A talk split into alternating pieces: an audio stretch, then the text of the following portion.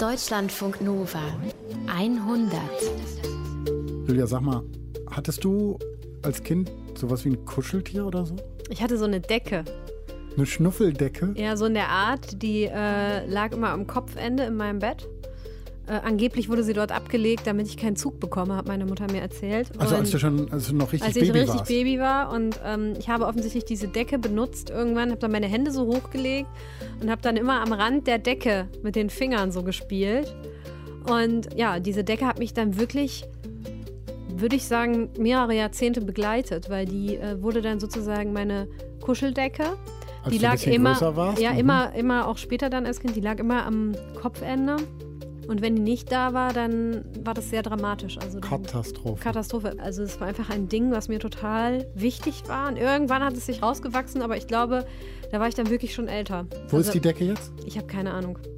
Nicht Es weg? ist auch gut, jetzt ist das Ding, Deckending weg und es ist auch gut so, dass es weg ist, glaube ich. Aber die Erinnerung lebt natürlich weiter. Ich habe meinen Bären von früher immer noch, aber jetzt nicht unbedingt immer in meinem Bett, aber er Das ist noch spricht da. für dich, weil irgendwann, irgendwann sollte sich man sich von solchen Dingen ja auch trennen. Ja, der kleine Bär, so hieß der. Und es gab einen großen und einen kleinen Bär. Mir war der kleine lieber. Und als ich den bekommen habe, war der noch so richtig plüschig, Mhm. rundlich mit so einem dicken Bäuchlein. Aber weil ich den immer irgendwie als Kissen offenbar benutzt habe, ist er dann irgendwann so ganz, ganz flach geworden. Und irgendwie kann ich vielleicht auch genau deswegen nur noch flache Kissen benutzen. Ja, das ist das Ding, was ich aus der Kindheit habe. Und das ist ja so, ne? Bei Kindern kann man das wahnsinnig gut sehen, wie wichtig Dinge im Leben werden können. So kleine Dinge wie Kuscheltiere, Schnuffeltuch, Kuschelkissen oder sonst was. Und natürlich ist das für uns als Kinder mehr gewesen als nur ein Ding, oder? Ja, ich glaube, das ist also ein Also ein Kuscheltier ist dann wirklich sowas wie eine Freund, Persönlichkeit. Begleiter. Begleiter, genau. Mhm. Und das ist Aber aufgeladen. eigentlich ist es nur ein Ding. Ja, eigentlich schon, Genau. natürlich. Aber es ist aufgeladen mit unseren Bedürfnissen, unseren Ängsten, unseren Sehnsüchten vielleicht und kriegt dann eben sowas wie eine Persönlichkeit. Und wenn wir ehrlich sind, ne, dann ist es auch heute für viele Erwachsene so mit Dingen, die sie haben, ihren Lieblingsdingen. Es gibt so Dinge, die sind für uns mit Emotionen verknüpft äh, oder vielleicht, weil wir schöne Dinge mit ihnen erlebt haben. Weiß ich nicht. Bild an der Wand könnte das sein. Fahrrad. Fahrrad, Armbanduhr, die man vom Opa geerbt Oder hat. eine Armbanduhr, für die man 10.000 Euro bezahlt hat, wenn man das macht.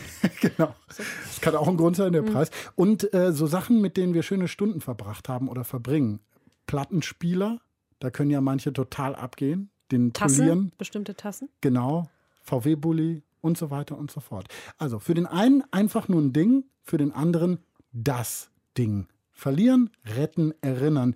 Geschichten von Dingen heißt Ausgabe 197 der 100. Ich bin Paulus Müller und bei mir im Studio ist Julia Roche, 100 Redakteurin. Hi. Hallo Paulus. In unserer ersten Geschichte, lass uns gleich loslegen, hören wir von Anna Maria und dem Ding, das sie bis heute nicht mehr loslässt.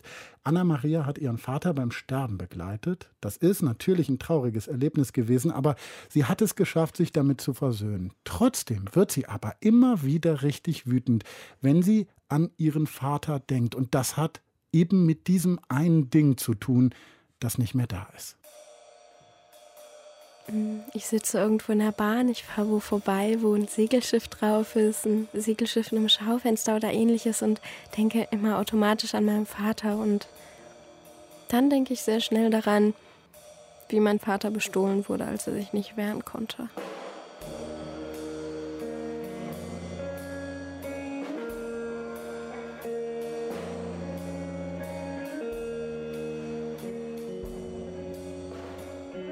Wasser und vor allem der Wassersport war etwas, was uns ähm, in unserer Familie auch dauerhaft begleitet hat. Also auf dem Eiselmeer, da liegt unser Boot und dann auf die Nordsee raus haben wir dann Touren gemacht am Wochenende oder auch dann in den Ferien sind wir einfach rausgesegelt zu Inseln oder zu anderen Häfen. Wir sind mal nach Amsterdam gesegelt.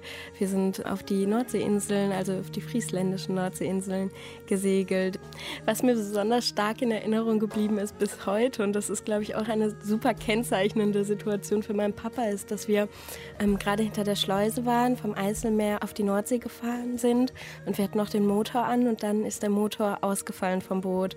Und wir haben die Segeln gesetzt, obwohl es nicht wirklich Segelwetter war, um das Boot zu stabilisieren und nicht zu sehr abzutreiben, weil auch viele Untiefen da waren. Und ähm, mein Papa ist runter in den Bootsraum und hat mal eben den Motor repariert. Erfolgreich. Man hat sich dann auch immer sicher gefühlt, weil man wusste, okay, Papa kann mal eben das, den Motor vom Boot reparieren oder das Auto oder was auch immer kaputt geht. Es ist jemand da, der kann es machen, weil er einfach so der Machertyp war und immer eine Lösung gefunden hat. Manchmal auch ein bisschen improvisiert, aber wenn es das tut, war es in der Situation auch gut. Er hatte ganz helle Augen, ganz grau-blaue, strahlende Augen. Manchmal sehe ich einen Menschen irgendwo, der genau diese Augen hat und ich muss diesen Menschen anstarren, weil einfach mich diese Augenpartie dann so an meinen Vater erinnert und ich so ein bisschen lebende Erinnerungen aufsaugen möchte. Die Diagnose kam zu meinem 17. Geburtstag und ich war gerade in meinen zwei Qualifikationsstufen zum Abitur, also die 11. und 12. Klasse war das, in der mein Vater auch krank war. Er war anderthalb Jahre circa ähm, mit der Diagnose erkrankt und ich konnte damit auch nicht wirklich umgehen. Also Einerseits bin ich in mein Leben eingestiegen, habe meinen Abschluss gemacht und meinen neuen Weg finden müssen. Andererseits ist mein Vater gegangen, was ich so nicht gesehen habe, was einfach in einem völligen Widerspruch miteinander stand. Bei Bauchspeicheldrüsenkrebs sagt man, dass man ab der Diagnose circa noch ein halbes Jahr hat. Dass er so lange damit gelebt hat, war eigentlich Glück, ein sehr, sehr großes Glück für uns. Genau über die Krankheit und über den Tod hat er kaum geredet oder darüber, wie er bestattet werden möchte. Und generell so Gefühle und Emotionen wurden wenig thematisiert in dieser Zeit, aber mein Vater hat eben noch viel gemacht, hat immer so ein bisschen seine kleinen Projekte gehabt, ist auch tagsüber, während ich in der Schule war, meine Mama auf der Arbeit war, immer so ein bisschen rumgefahren, hat Dinge gemacht und plötzlich hatte er dann ähm, eine sehr massive Silberkette um den Hals. Eine Kette, die aus groben Gliedern bestand und aus einem Anhänger in Kreuzform. Ein großes Kreuz, in das Glaube, Liebe, Hoffnung eingraviert war was auch ein Seefahrermotto ist. Und diese Kette hat mich unglaublich erschrocken, als ich sie zum ersten Mal gesehen habe, weil sie einfach so massiv war und so dominant um seinen Hals hing. Und zum ersten Mal seine Gefühle und Ängste einem direkt ins Gesicht geschleudert hat. Es war so ein unglaublich wuchtiges Ding mit Gliedern, wie man es nur sonst von Klischee-Hip-Hopern kennt und einfach gar nicht an den Hals meines Vaters gehörte, der nie in seinem Leben irgendeine Form von Schmuck getragen hat. Er hat die Kette immer getragen. Und vielleicht wirkte diese Kette auch so unglaublich wuchtig, weil mein Vater immer, immer schmaler wurde und irgendwann kaum noch einen Körper hatte und dann einfach diese super dicke, große Kette um seinen Hals hing, direkt neben seinem Port für die Chemo. Als er gestorben ist oder dabei war zu sterben, ich weiß nicht, woran man das festmacht, aber irgendwie merkte man, spürt man, sieht man, dass ein Mensch gerade stirbt, haben wir die Schwestern gerufen und dann seinen Tod festgestellt haben. Und dann sind wir rausgegangen. Und währenddessen haben die Schwestern ihn ein frisches Oberteil angezogen, ihn ein bisschen ordentlich hingelegt. Und als wir dann wieder in den Raum traten, wurden so Plastikteelichter angemacht. Und es war eine sehr ruhige Stimmung. Ich weiß auch, dass ich das Fenster aufgemacht habe und mein Vater wurde im Poloshirt angezogen und da guckte dann eben die Kette raus, weil durch diesen offenen Ausschnitt, durch den Kragen, ähm, lag die Kette dann auf seiner Brust und die Schwestern hatten sie dann auch eben ein bisschen nach vorne gerückt und mein Vater sah einfach so toll aus in dem Moment, weil er unglaublich friedlich aussah und einfach schön. All die verkrampften Gesichtszüge, die Falten und die Schmerzen, die wir die letzten Wochen von seinem Gesicht schon ablesen konnten, waren verschwunden und er hatte eine unglaublich glatte Haut und sah so entspannt und ruhig und friedlich aus. Wir haben seine Sachen gepackt, haben ihn zurückgelassen und sind gegangen und haben eben ihn zurückgelassen, wie er dort lag mit dem, was er an sich hatte. Am Montag früh kam dann die Bestatterin. Wir hatten ihr am Telefon, als wir sie darüber informiert haben, gesagt, dass er eben diese Kette umhat, dass sie ihn bitte diese Kette abnehmen soll, bevor er ins Krematorium gebracht wird, weil mein Vater wollte, dass ich diese Kette bekomme. Dann Montagvormittag hat sie uns angerufen gesagt, dass er keine Kette mehr um hatte, als sie ihn abgeholt hat. In dem Moment, als mir bewusst wurde, dass die Kette geklaut wurde von jemandem, hatte ich sofort dieses Bild im Kopf.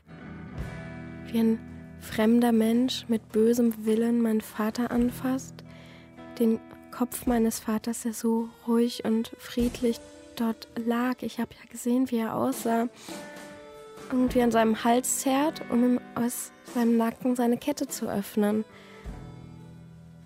Und dieses Bild lässt mich bis heute nicht los, weil es einfach so starke Emotionen in mir auslöst, zu sehen oder mir vorzustellen, wie jemand die Kette meines Vaters von seinem Leichnam zerrt. Als das Ganze noch frisch war und die ersten Monate hatte ich dieses Bild immer und immer wieder in meinem Kopf. Immer wenn mich etwas an den Tod meines Vaters erinnert hat oder wenn ich darüber nachgedacht habe, hatte ich im Kopf, wie ihn jemand Fremdes anfasst und ihn bestiehlt, also seine Leiche bestiehlt. Das war immer präsent und ist es eigentlich auch bis heute. Diese fremde Person hatte kein Recht daran teilzunehmen, an seinem Tod, an seinem restlichen Lebensweg und an unserer Begleitung von ihm. Das ist so ein ekliges Gefühl, so eine starke Wut, aber an der ich nichts ändern kann. Ich kann nichts im Nachhinein tun, was es gut machen würde. Diese Tat ist passiert und es geht nicht rückgängig zu machen.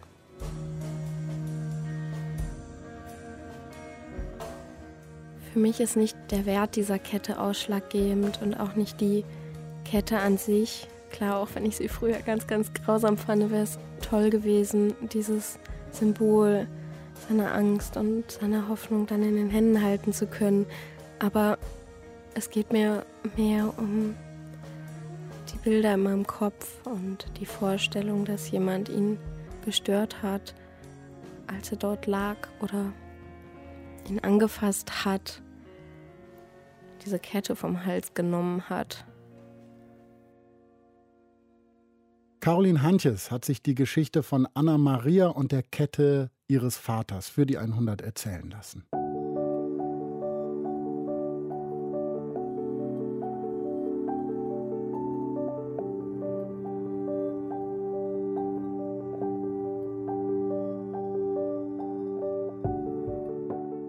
Wir sprechen jetzt über ein sehr wichtiges Ding, ein lebensrettendes Ding.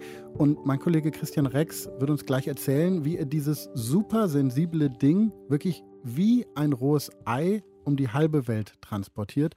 Aber erstmal wollen wir uns das Ding angucken, Christian. Was Hallo ist Paulus. Hi. Das Ding ist eine Knochenmark- oder Stammzellspende. Knochenmark und Stammzellen produzieren Blut. Und wenn jemand Blutkrebs hat, also Leukämie, dann produzieren seine eigenen Stammzellen kein gesundes Blut mehr, sondern Blut voller Krebszellen. Und die beste Therapie für jemanden, der an Blutkrebs erkrankt ist, ist eine Transplantation.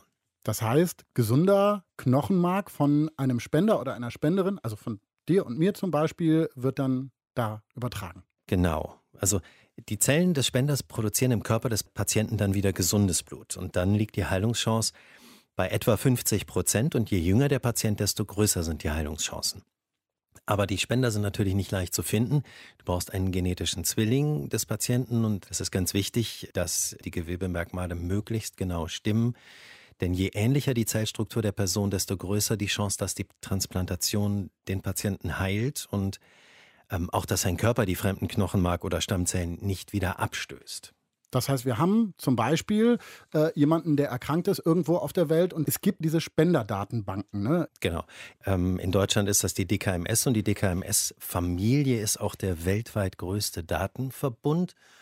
In dem Beispiel, das ich dir erzählen möchte, gibt es einen Patienten in Brasilien, der an Leukämie erkrankt ist. Und äh, bei der DKMS wird ein genetischer Zwilling gefunden. Und dann wird entschieden, wann können diese Stammzellen dem Spender in Deutschland entnommen werden und wann können sie dem Patienten in Brasilien auch transplantiert werden. Zwischen Entnahme und Transplantation dürfen höchstens 72 Stunden liegen, solange halten die Zellen durch.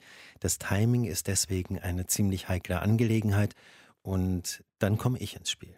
Weil du dafür sorgst, dass diese Stammzellen von Deutschland eben dann nach Brasilien kommen. Ganz genau. Ich transportiere sie persönlich. Ich bin im Nebenjob Stammzellenkurier eine Art ehrenamtliche Tätigkeit und ich komme an, an diesen Transport, ähm, weil ich bei einer Firma arbeite und diese Firma veröffentlicht eine Transportübersicht, eine Liste und ich kann mich auf einen Zeitraum bewerben und wenn ich dann für diesen Zeitraum ausgesucht werde, dann, dann transportiere ich die Stammzellen als Kurier. Und äh, bevor es losgeht, ähm, muss ich zum Briefing, wo ich alle Infos kriege und das macht in dem Fall Holger. Wir wurden beauftragt von unserem Kunden, was abzuholen beim Spender mit der Donor-ID.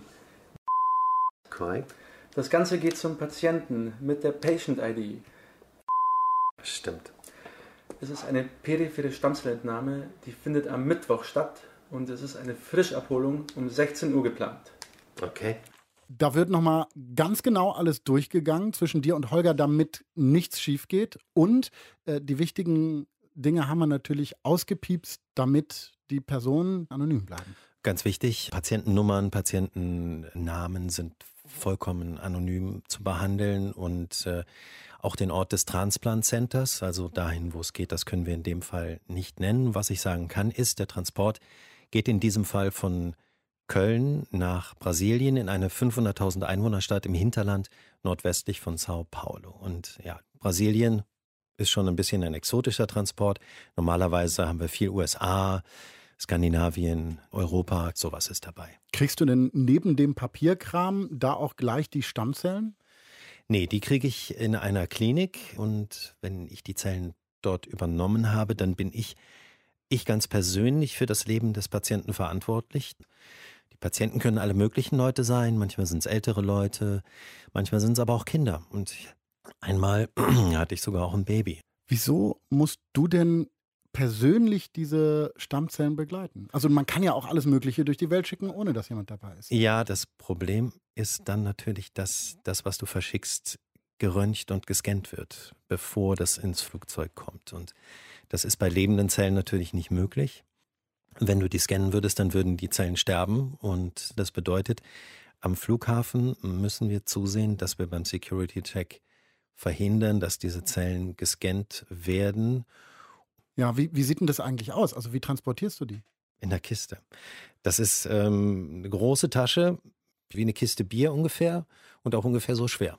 Also, Warum? Die, Stammzellen sind ja nicht schwer. Äh, weil da, ja, da sind Kühlakkus drin, die eine ganze Menge wiegen und ähm, die Temperatur muss stimmen. Ähm, Stammzellen werden zwischen 2 und 8 Grad transportiert und Knochenmark bei 15 Grad. Und wenn es dann wegkommt, dann ist das eine Katastrophe, oder? Klar, also wenn, wenn die Box wegkommt und die Stammzellen verloren gehen, dann bedeutet das den sicheren Tod des Patienten. Ne? Der, der wird mit Hochdosis Chemotherapie behandelt und äh, genau auf diesen Transplantationszeitpunkt vorbereitet, damit dann eigentlich am besten gar keine Krebszellen mehr im Blut sind. Und wenn der Patient in diesem Zustand dann nicht die Transplantation bekommt, dann gibt es kein Zurück mehr. Also er stirbt auf jeden Fall.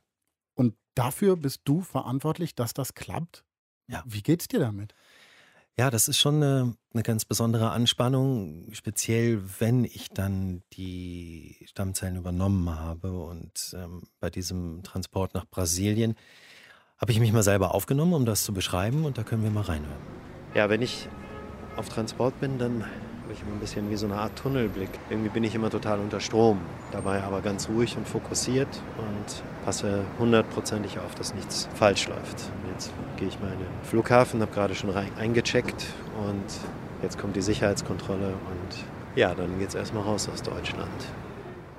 Also ich bin am Flughafen in Düsseldorf. Ich muss erst nach London fliegen. Da habe ich dann einen ziemlich knappen Umstieg und von da aus fliege ich dann einmal über den Atlantik nach Sao Paulo und äh, dann muss ich nochmal weiterfliegen in den Nordwesten Brasiliens. 16 Stunden. Das ist ja wirklich viel Holz, was du da vor dir hast. Und wir wissen alle, beim Fliegen wird Sicherheit sehr, sehr äh, ernst genommen. Das heißt, wird ständig irgendwo geröntgt und gescannt und das musst du ja verhindern. Genau, ich muss durch den Security-Check, ich muss dann den Mitarbeitern dort ganz klar sagen, ich bin der und der, ich mache das und das und sie dürfen diesen Koffer auf gar keinen Fall jetzt durch das Röntgen schicken. Hier, ich habe natürlich jede Menge Papiere, ich bin angemeldet bei der Bundespolizei. Ja, und das ähm, ist dann so, dass derjenige den Koffer außen rumträgt, nicht scannt und nicht röntgt und in aller Regel schauen Sie auch rein. Also dann wird Aber das geht, ja, das ist nicht gefährlich oder was? Naja, man sollte es jetzt nicht ewig machen, weil dann natürlich die Temperatur in dem äh, Koffer steigt. Aber wenn Sie kurz reinschauen, das geht schon, kein Problem. Und in dem Fall hat es dann geklappt und du bist durchgekommen? Sie lassen mich durch. Ne? Ich sage dann auch am Gate Bescheid, ähm, dass die Leute im Flugzeug auch Bescheid wissen, auch der, der Pilot. Und es geht aber alles glatt. Wir starten ohne Verspätung und ich fliege einmal über den Atlantik ohne Schlaf. Ganz wichtig. Also wir dürfen als Kuriere nicht schlafen, wir müssen immer auf den Koffer aufpassen. Ich mache also die erste Nacht, die deutsche Nacht schon mal durch. So, es ist 7 Uhr morgens, brasilianische Zeit. Ja, das war auf jeden Fall hier in Sao Paulo gerade relativ aufregend. Das Flugzeug aus London war zum Glück schnell, war eine Stunde früher da. Und dann musste ich äh, zuerst durch Immigration durch, danach dann zum Zoll. Da habe ich ziemlich lange gewartet und danach hatte ich jetzt gerade nochmal einen Security-Check. Die Leute sprechen natürlich überhaupt kein Englisch. Da hat sich jemand dann tatsächlich mal all die Papiere durchgelesen, die ich dabei habe, die auf Portugiesisch geschrieben sind und wollte sich das Produkt auch angucken und meine Schultern tun noch ein bisschen weh. Nach viel Hickhack bist du dann tatsächlich in Sao Paulo angekommen. Ja. Und man merkt ja auch ein bisschen an, das war äh, lange bis dahin schon. Klar, sieben wie, Filme oder so. wie, wie geht's dann weiter? Ich mache noch einen weiteren Flug eben ins Hinterland, in diese Stadt, wo der Patient auf die Stammzellen wartet. Ich nehme das Taxi, ähm, das fährt mich ins Krankenhaus und eigentlich ist es dann immer so, dass da jemand auf einen wartet irgendwie. In dem Fall ist das aber nicht so. In dem Fall weiß irgendwie keiner von irgendwas, keiner oh spricht Englisch und ja, schon ein bisschen anders als in Dänemark oder Holland oder so, wo alles gut organisiert ist. Und äh, schließlich kommt auch tatsächlich ein Arzt, der weiß, äh, wer ich bin und worum es geht. Und äh, das ist auch der Arzt, der in meinen Papieren steht, der spricht Englisch und wir machen eine professionelle Übergabe. Und ich stelle mir das so vor, wenn diese Transportbox dann endlich übergeben ist, fällt eine wahnsinnige Last von dir ab, oder? Auf der einen Seite schon, also ich bin die Verantwortung los, aber es ist auch so ein bisschen manchmal so ein sinnloses Gefühl, so okay, ja, jetzt ist die Aufgabe getan und so, was mache ich jetzt, ne? Und äh, ja, dann geht's ins Hotel. Hotelzimmer an der Hauptstraße, egal. Aber ich lege mich aufs Bett, schaue aus dem Fenster, blauer Himmel, senkrechte Sonne, Palmen. Jetzt entspanne ich mich. Aber das ist ja mal cool. Du bist dann in Brasilien und kannst jetzt erstmal chillen. Also kannst du dir dann auch einen Urlaub dranhängen? Wir haben die Möglichkeit, wenn wir wollen, bis zu fünf Tage zu verlängern. Die erste Nacht ist immer inklusive, mit Hotel bezahlt und dann können wir auf eigene Faust verlängern. Ich habe in dem Fall leider keine Zeit. Ich habe aber zum Glück erst am nächsten Nachmittag einen Rückflug und ich habe anderthalb Tage am Pool. Wir sind ja in den Tropen. Christian Rex ist Reporter und zwischendurch trägt er lebenswichtige Dinge durch die Gegend, Stammzellen. Danke für das Gespräch. Und die Sache mit Ding ist ja, so ein Ding kann für den einen halt einfach irgend so ein Dings sein. Für den anderen ist es aber was sehr, sehr Besonderes. Das Ding, über das wir jetzt sprechen, ist ein Koffer. Der steht im Naturkundemuseum in Berlin und da hat ihn Hans Zischler entdeckt. Schauspieler, Dramaturg, Übersetzer und vieles mehr. Er und die Illustratorin Hanna Zeckau haben gemerkt, dieser Koffer da im Museum in Berlin ist mehr als nur ein Ding. Er hat eine Geschichte und diese Geschichte haben die beiden in einem Buch erzählt. Hallo, Herr Zischler. Guten Tag, Herr Müller. Wie kam es denn zu dieser Begegnung mit dem besonderen Koffer? Nun, der Koffer war schon ausgestellt im Museum in einer allerdings etwas versteckten Ecke seit vielen Jahren und er war gewissermaßen nur geöffnet worden, aber nicht das entnommen worden, was in ihm drin war, nämlich zahllose Zigarrenkisten und in den Zigarrenkisten Kuverts und in den Kuverts Schmetterlinge. Ich glaube, wir müssen das für unsere Hörerinnen und Hörer noch mal genauer beschreiben. Wie sieht dieser Koffer aus? Es ist ein großer Reisekoffer, wie damals üblich, also kein Rollkoffer, abgenutzt und vollgestopft sozusagen oder bis oben hin angefüllt mit vielen verschiedenen Zigarrenkisten. So wunderschön alte, ne? Ja, die eben mit Schmuckelementen, Werbungen und dergleichen mehr aus der kolonialen Tabakszeit sozusagen. Und in den Zigarrenkisten wiederum lagen nun sehr sorgfältig gefaltet in der Sterbehaltung, nämlich mit zusammengeklappten Flügeln, zahllose neotropische Schmetterlinge, das heißt Schmetterlinge aus meistens Südamerika, aus Kolumbien und Bolivien. Nur haben Sie ja schon gesagt, dass dieser Koffer ausgestellt war, eher so in der hinteren Ecke des wirklich großen, prächtigen alten Naturkundemuseums in Berlin. Wieso hat der überhaupt Ihr Interesse geweckt? Naja, man erkennt an dem Koffer sehr schnell, dass es sozusagen ein Ding ist, das mehrere Zeitkapseln enthält. Ein Koffer selbst ist eine Kapsel. Er enthält die Zigarrenkisten und in den Zigarrenkästen sind nun äh, sehr viele äh, Objekte nochmal aufbewahrt. Hinzu kommt, und das hat dann die Recherche ergeben, dass es ein Tagebuch dieser Reise gibt, wo diese Schmetterlinge gesammelt wurden von Arnold Schulze. Sie sagen, das hat die Recherche ergeben. Dazu mussten Sie ja erstmal kommen. Was hat Sie denn dazu gebracht, da wirklich so viel genauer hinzuschauen? Naja, ich habe äh, zu dieser Zeit im Naturkundemuseum ein anderes Buch gemacht. Und im Verlauf dieser Arbeit bin ich auch auf diesen Koffer gestoßen und dann nun ja, wenn man einmal im Haus ist und sozusagen die sogenannte historische Arbeitsstelle des Hauses kennt, wird man neugierig und bekommt dann auch entsprechendes Material, das diese Neugier befriedigt. Was hat denn dieses Material, das im Museum vorlag, Ihnen sagen können über den Koffer? Ja, zum einen hat es erzählt, was Arnold Schulze, so hieß der Entomologe, und Geograf, was er während dieser äh, Sammlungstätigkeit in Kolumbien, also genau in den 20er Jahren bis 28, gemacht hat. Er hat ein Reisetagebuch verfasst, das war dies noch nicht transkribiert, das musste erst abgeschrieben werden. Zum anderen gab es über seine Reise einen Bericht, einen fantastischen Bericht, der 1937 erst veröffentlicht wurde. Also kamen viele Elemente zusammen, die sozusagen dem Koffer eine Geschichte, eine Biografie gegeben haben. Dieser Koffer enthält eine Sammlung, die nicht ausgewertet werden konnte, weil der Sammler selbst nicht mehr nach Berlin zurück konnte. Er ist 1947 auf Madeira gestorben. Durch viele Wirrnisse des Krieges bedingt sozusagen kam er nicht dazu, die Sammlung, die 1939 angekommen ist und von ihm früher angefertigt worden war, selbst auszuwerten. Und wenn eine Sammlung von dem Sammler nicht ausgewertet wird, dann droht sie sozusagen wieder verloren zu gehen. Das ist ein sehr seltsamer, paradoxer Prozess. Weil nur der Sammler selber genau weiß, was er da hat? Ja, der Sammler kennzeichnet ja die Objekte, er macht kurze Notizen auf die Zettel zum Beispiel selbst. Er kann die Sammlung erschließen. Wenn der Sammler nicht mehr da ist, dann haben es andere, auch Jahrzehnte später natürlich auch noch, schwer, das, diese Arbeit nochmal zu machen. Sie sind tiefer in die Materie eingestiegen, haben sich intensiv mit Arnold Schulze beschäftigt.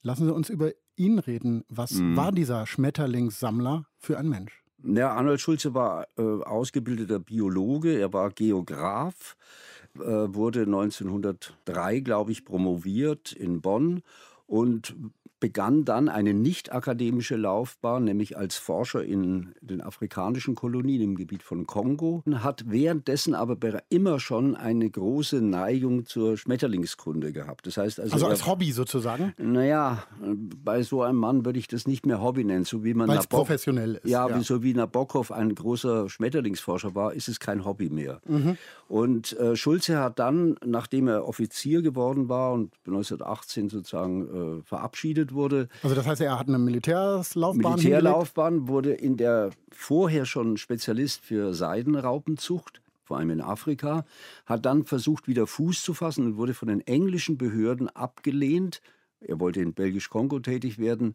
weil er deutscher Offizier gewesen war. Also hat er sich ein neues Arbeitsgebiet besucht. Das war dann Kolumbien. Arbeitete im Auftrag der kolumbianischen Regierung an der Landschaftserfassung und Landvermessung eines außerordentlich schwer zugänglichen Teils von äh, Nordostkolumbien und hat dann in diesen acht Jahren, die er dort verbracht hat, äh, sozusagen nicht nur eine großartige Landvermessung gemacht, er hat sehr viele indigene Menschen kennengelernt und hat nebenbei sozusagen diese Schmetterlinge gesammelt und schön aufgehoben. Und ich glaube, er hat auch sehr stark geraucht. Er muss äh, eine wahnsinnig gute Konstitution ja, gehabt haben. Ich meine, wenn dann im Koffer wirklich äh, etliche Zigarrenkisten waren, dann muss er sie irgendwo hergehabt ja. haben.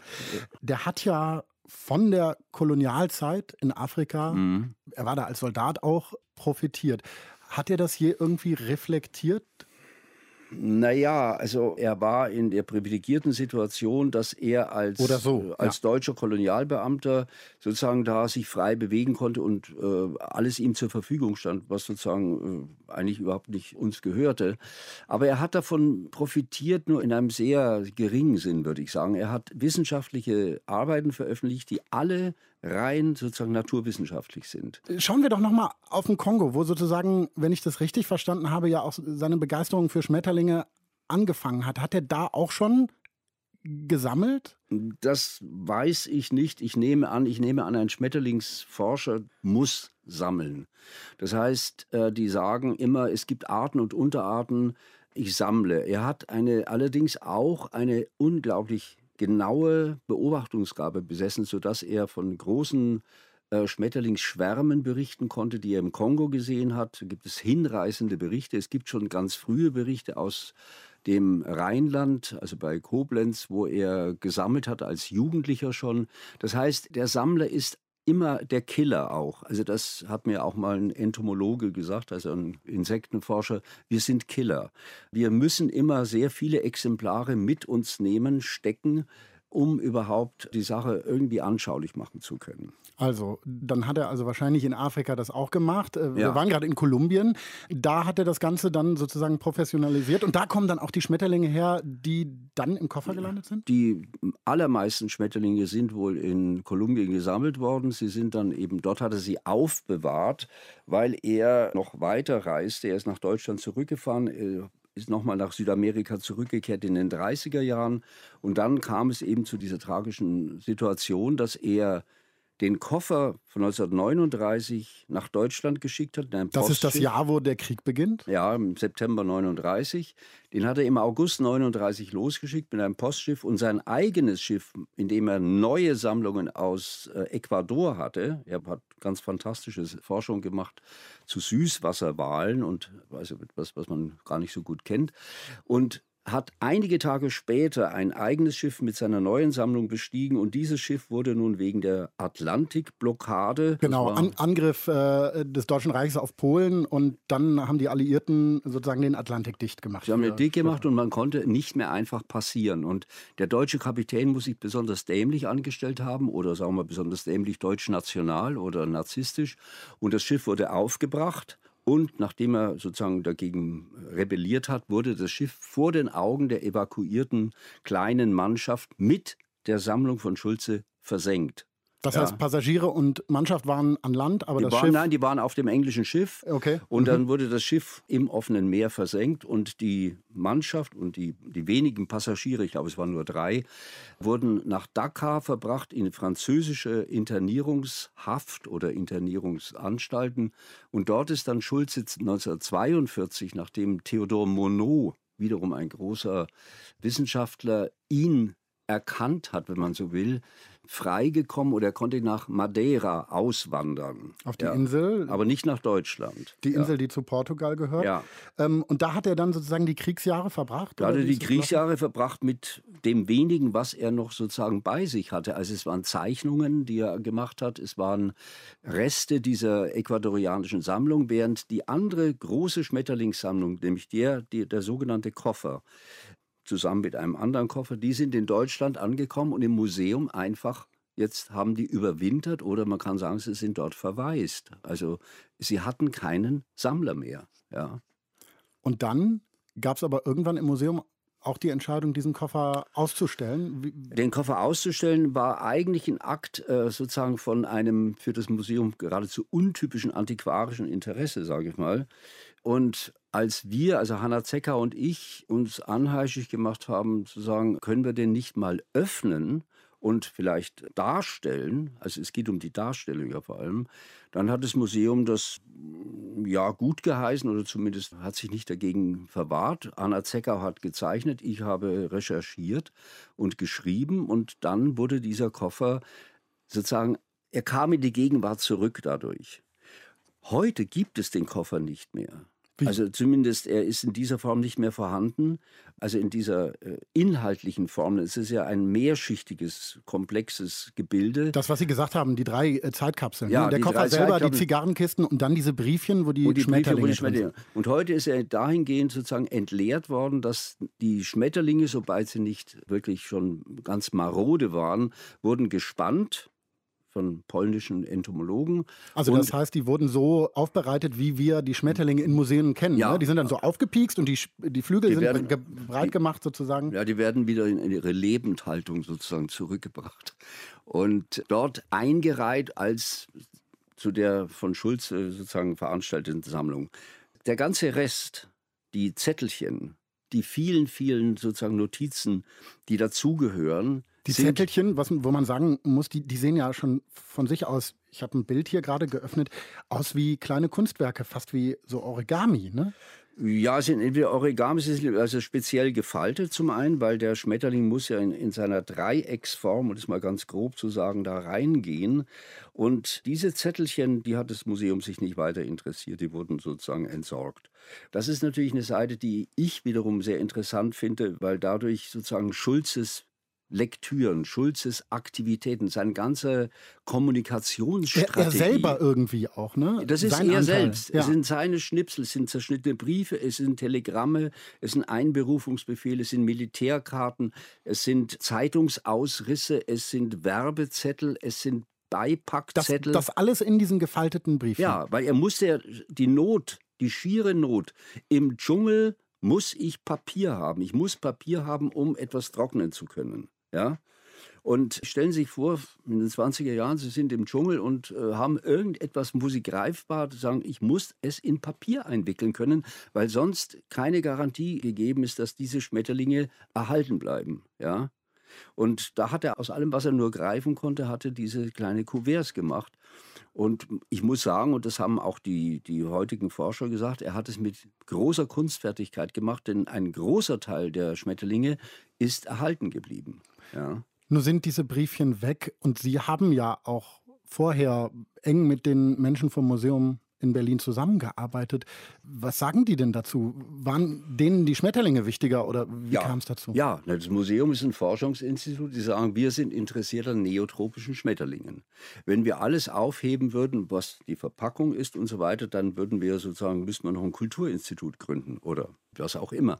Das heißt, es gibt schon ein Primärinteresse am Objekt, am Exemplar, wie die Wissenschaftler sagen. Am Ding vielleicht am auch? Individuum, nein, nicht am Ding, am Individuum. Also der Schmetterling wird Individuum genannt. Also wie auch ein Käfer ist ein Individuum. Okay, dann genau andersrum. Die Dinge sind nicht wichtig. Die Dinge sind, ähm, die sind sozusagen Beiwerk. Die Dinge sind etwas, was behelfsmäßig für eine gewisse Zeit dazu dient, das entscheidende Individuum, das interessierende Individuum aufzubewahren.